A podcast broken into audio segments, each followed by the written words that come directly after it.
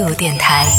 这里是为梦而生的态度电台，我是男同学阿南。现在越来越多的人对于这种整理啊、收纳这些事情也是越来越重视了，所以在这一趴我们也是跟大家来聊一聊。各位在听节目的朋友，哎，你愿意花钱去请人来帮你收拾房间吗？就你愿意花钱去请一个整理收纳师来帮你收拾你的这个屋子吗？待会儿我会跟大家讲一讲啊，就是他具体是怎么整理的。那在没有就是你对这个整理收纳师没有一个非常全面的一个了解之前，就你自己现在你听到这个名字的一个理解来说，我猜就如果说对这个职业没有非常详细的了解的话，听到整理收纳师大概想的应该就是一个家政阿姨吧。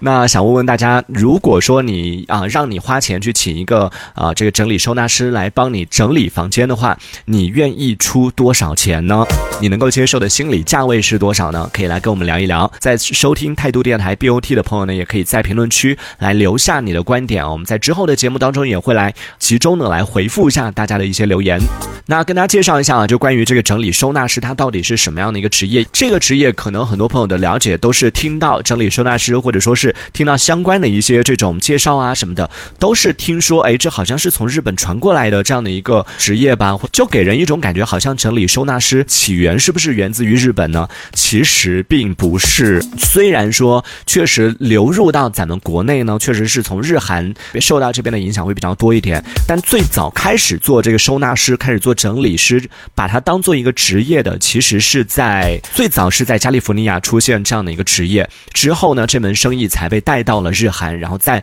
慢慢流行起来之后呢，又影响到了咱们亚洲多的一些国家，然后包括到了咱们中国会有这样的一个职业，然后到现在它整个已经变成了一个就是已经是一个人社部承认的这种职业了。那么接下来问题就出现了，你愿意花多少钱去帮你收拾房间呢？可能很多朋友就想到的就是收拾房间花不了多长时间哦，平时可能一个周末花两三个小时就可以把这个房间收拾下来，应该不会太贵吧？但是要告诉你哦，就专业的那种整理收纳师的收费是非常非常高的，因为待会儿给你讲一下他的一些工作，它里边不只是就是我们想到的。你看我们现在提到整理收纳师，你能够想到的他要做的工作有哪些啊？擦桌子，然后扫地、拖地，然后帮你收拾房间，顶多就是帮你叠一叠衣服什么的，应该就差不多了吧？这个就是整理收纳师应该做的事情。吧，但是不止哦。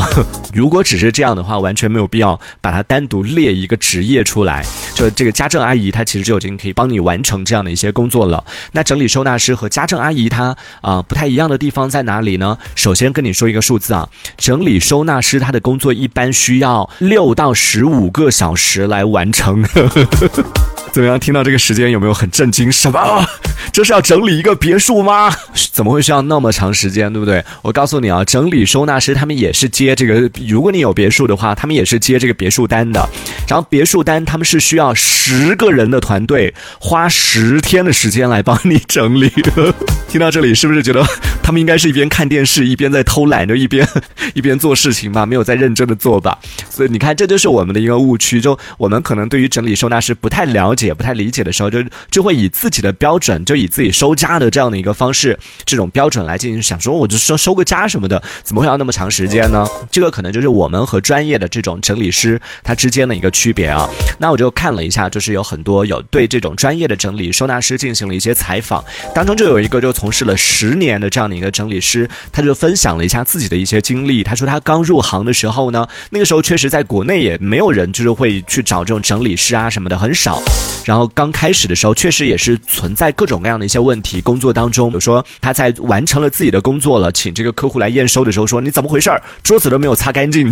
就大家会以这个家政的这种标准，就想说我花那么多钱，你看桌子你花了那么几个小时，桌子都没有擦干净，你这工作也太糟糕了吧？然后他会跟你讲说，我们不是家政，就我们做的工作不是帮你擦桌子，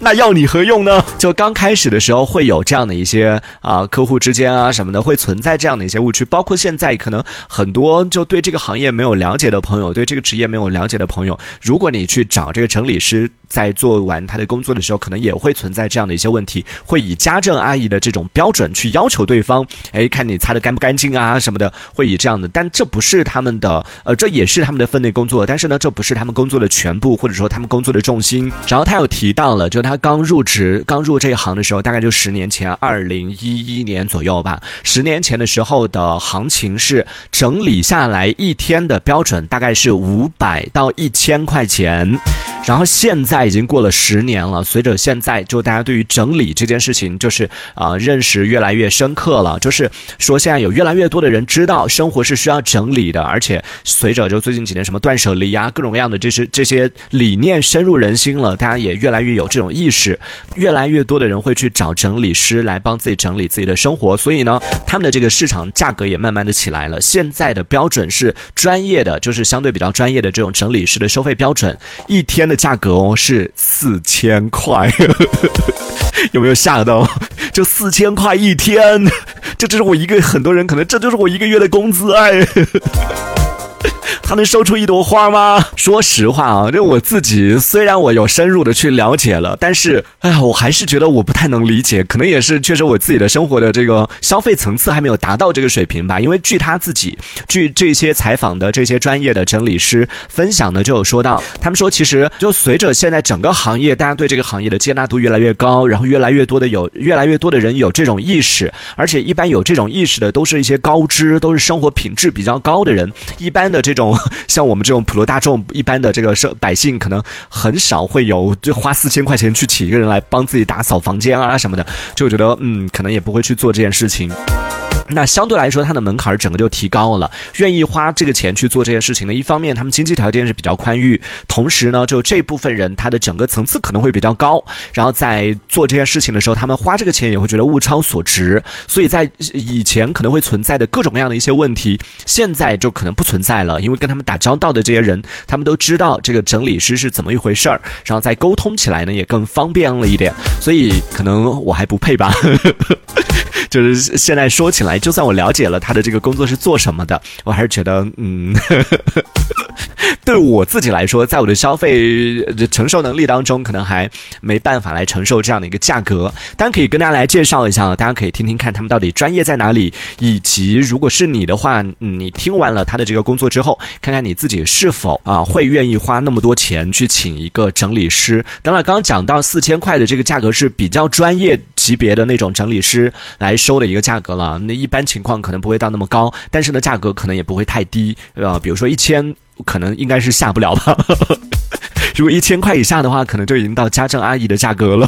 然后可能都是到一千以上，或者是两千、三千这样的一个价格。我们可以具体来介绍一下，它到底厉害在哪里。首先呢，这个整理师他其实也是当中也包含了，就是要帮你收拾干净啊，帮你整理你的这个家里边，这就普通的这样的一些家政阿姨要做的工作，可能也包含在当中。而一个专业的整理师，他在开始他的工作之前，首先他会对你的家庭的整个构造以及你的一个需求，就包。包括你的这个，比如说你是做什么工作的，然后你平时的一个日常的作息、你的生活习惯等等这样的一些细节呢，会进行一个非常全面的了解。然后呢，他会根据实际的情况，比如说你们家的房间它是偏大的还是偏小的，然后它的这个朝向啊，或者说它的这个整个布局啊，你家里边的呃东西的这种多少程度啊等等，会根据你们家实际的情况来制定一个。他就跟家家政阿姨可能不太一样，家政阿姨就不管去到哪里都是好，我就从这里开始打扫，就哗哗就。打扫一一道工序的全部，这个流水线呢就做下来了。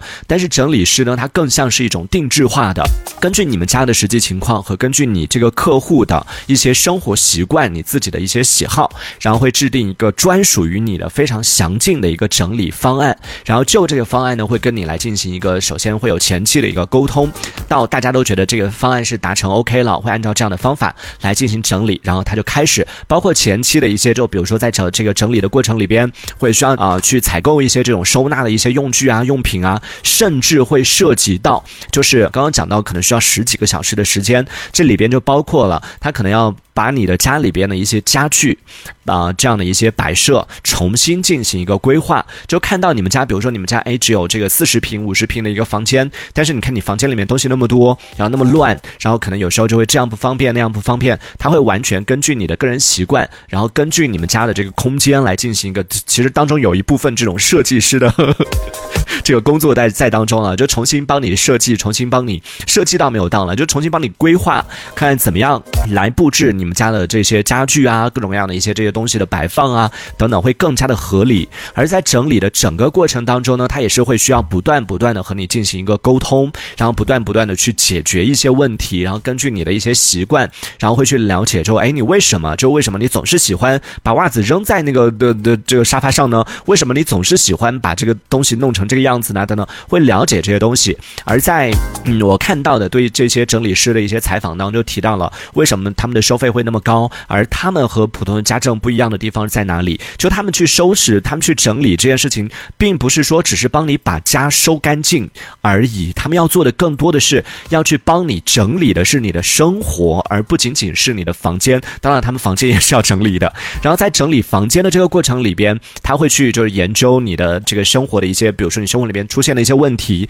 然后我就看到哇，好厉害的！有一些这个整理师通过就帮别人整理好房间之外，他把别人的生活都整理好了。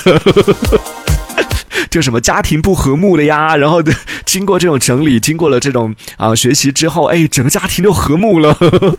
我觉得这也太悬了吧！对，等等这样的一些，就是在生活当中，可能你平时不太注意得到的，可能会影响到你生活的一些细节。然后，嗯，可能我们平时在生活当中就习惯了，每天都是按照这种自己的一个节奏、自己的一个方式去生活，很少换会换位思考或者换一个角度去审视自己的生活。而他的这整理师就整理收纳师，他一方面呢是教你，一方面是帮你收拾、帮你整理，同时呢也是在教你就怎么样去把自己的这个。家也好，或者说把自己的生活也好给整理清楚，然后在当中去发现一些问题，然后甚至会给到你一些建议，然后用这样的方式就慢慢的，其实他整理就你花这四千块钱去得到的，不仅仅是得到一次就帮你收好家的这种服务，更多的是给你一些就是呃可能一次还不一定能能完全的吸收得到啊，就可能会花多几次的这种，有点像花钱去上课的感觉，就通过这样的整理之后，你会发现，哎，你生活哎通过这一。次的整理之后呢，生活好像真的是变得有点不太一样。慢慢的，你会开始去学习整理这件事情，然后你就发现整理它不只是整理自己的房间，更多的是整理自己的生活。然后生活里边存在的很多一些问题，可能根源它不一定不是说啊，因为你们家乱，所以你们家庭不和睦，而是在这个过程里边，这些可能都是有关联的。如果就是当你养成这种整理的习惯之后，从整理家到整理你的生活，慢慢慢，可能你自己的整个不管是工作也好，或者说是你。自己的这个生活、家庭啊什么的，都可能会受到一定的这种好的习惯的影响。大概就是这样的一个理念啊。他的这个整理收呃整理归纳师，那说完了之后，也想问问大家，哎，如果是你的话，你愿意花那么多钱去请一个人来帮你完成这个工作吗？风轩他说还是不愿意，可能还是我 接起太低了吧，感觉还是太贵了。所以你能够接受的心理价位是多少？就听完了这一整套的服务之后，呃，然后他告诉你说，我们现在刚好在做这个优惠酬宾，三八妇女节的优惠活动，然后给到你一个优惠价，大概到多少的一个价格？它原价四千块，然后现在，不好意思，请你离开。他说两百，你真的，你知道两百块钱现在家政阿姨都请不到哎。这一小节我们暂时先聊到这里。喜欢我们节目的朋友，别忘了订阅关注。这里是为梦而生的态度电台，我是男同学阿南。我们下次接着聊。态度电台。